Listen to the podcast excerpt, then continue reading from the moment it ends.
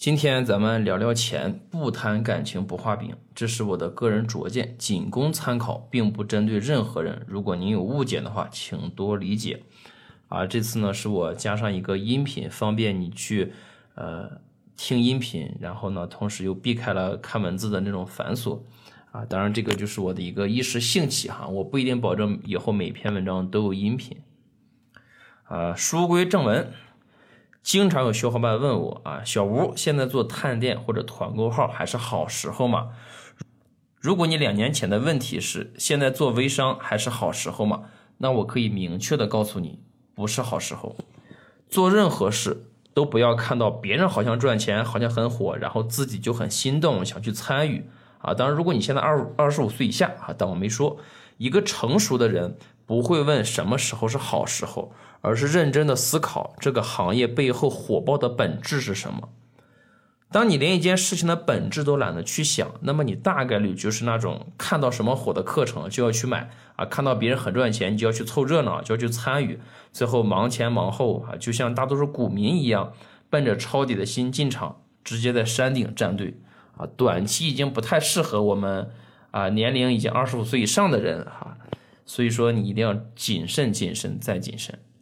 互联网的造富神话呢，大概是三年就会出现一次啊。之前什么电商啊、微商啊、啊做公众号呀、炒币啊、短视频直播啊等等等等，很多很多啊。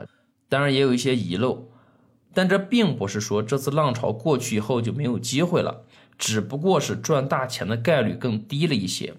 互联网最大的好处就是不断的在抹平信息差，只要某个生意火了。就很快会被分析出背后的成本，算出利润。但是反过来，因为互联网容纳了足够多的人，也催生了更多的需求。一切的背后都是需求的存在。赚钱本质上来说，就是满足了多少的需求。啊，以下呢是我一个粗浅的表述：电商满足了那些宅在家不喜欢出门购物人的需求。公众号和微博让人人都成为了自媒体，满足了很多人获取更多信息的需求啊，什么八卦呀、民生啊、科普呀，就等等。炒币呢，满足了人们一夜暴富的需求。短视频满足了更广泛的生动信息的需求啊，看小姐姐啊，看一些各种各样的生动的信息呀啊，因为视频时代嘛。如果你满足了人们的需求啊，即便你现在开个淘宝店、开个公众号，都是有机会的。我不会因为说很多人说公众号不行了，公众号就没人看了，大家都看抖音了，我就放弃公众号虽然公众号现在确实体验不是特别的爽啊，但是这个叫什么呃两害相权取其轻吧啊，这个实在是不想再折腾个人网站了，所以说接着写公众号，接着录自己的博客。有的人写呢是为了赚钱，有的人写呢是为了把这当个当个日记本啊，我写是因为我乐意。回到本质啊，可以参考我之前那篇文章，就是探店三点零哈，大家可以去看一看啊，在我的文章里面有链接。现在做团购还是探店号，并不是一个好的选择，但是却是普通人值得去做的一个选择啊。探店也好，团购也好，本质上没有任何的区别啊，都是成为商家和消费者中间的桥梁。探店呢，倾向于宣传一个店的多种维度啊，团购只是把价格打下来，再无其他啊，非常的简单粗暴，但是很有效果。你去上班，工资呢是一个月以后才发啊，我之前见过一个半月发的哈，这个啊就不说了。但是你做团购或者做探店，钱是很快到账的，因为抖音的分钱机制非常的清晰明了，早就已经安排的明明白白的。甚至你团购的佣金，抖音都把你都把税替你交了啊，这就非常非常的省心。如果你涉世不深哈，记住两个词，不断去思考，我相信你这辈子会比别人过得都好。趋势、人性，只要稍微有点商业头脑，都知道顺势而为。大势就是这样，必然要加入其中，而不是在岸上各种分析，然后犹豫不决。趋势的背后就是更多的机会。人性呢，自从人类开始自称文明社会的时候就诞生了啊。那人性是个中性词哈，没有褒义，没有贬义。但是人性包含的多种多样，如果你能看懂人性的弱点啊，像什么贪嗔痴哈，并且能很好的把握尺度与力度的人，是能够长久成功的必要前提。如果你把握不好，对吧？这个你知道的哈，无数的案例告诉我们，看到趋势等于更多的机会，看懂人性等于更高概率成功的可能性。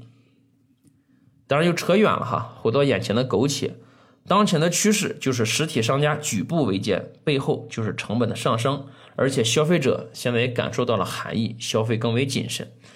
于是乎，更优惠的价格既能获得消费者的喜爱，又能得到抖音算法的推荐，商家不得不顺势而为。而且慢慢的，商家都会进入到这场疯狂的价格战。团购号的崛起呢，早已经说明了一切。你的看法，我的看法都不重要，因为我们不是做庄的那个庄家，我们只是任人摆布的棋子而已，甚至我们连棋子都不算。说一个我的思考哈，抖音为什么玩命的给团购号流量？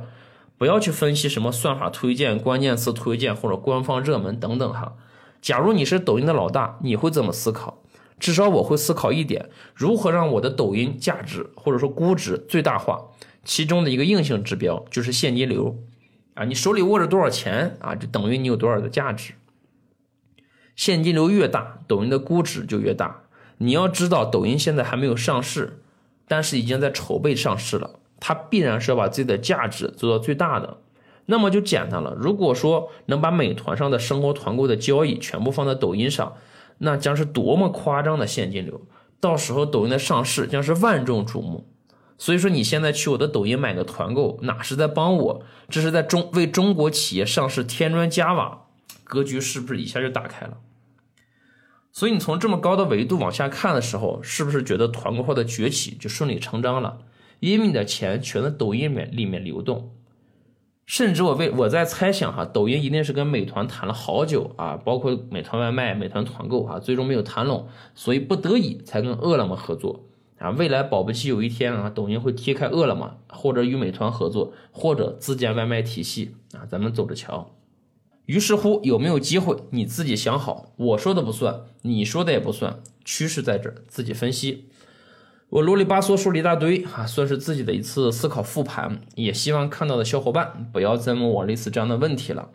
我可以给你一个小建议，如果你真的想做，拿出一天的时间，认真分析一下这个行业头部做的内容，看看自己能达到多少。另外就是给自己做一个止损计划，假如你全身心的投入，在多长时间内没有效果或者没有回报，就果断放弃这件事情。做事及时止损是一个人成熟的表现，错过了别后悔，没赶上也不着急，未来机会多多。晚安。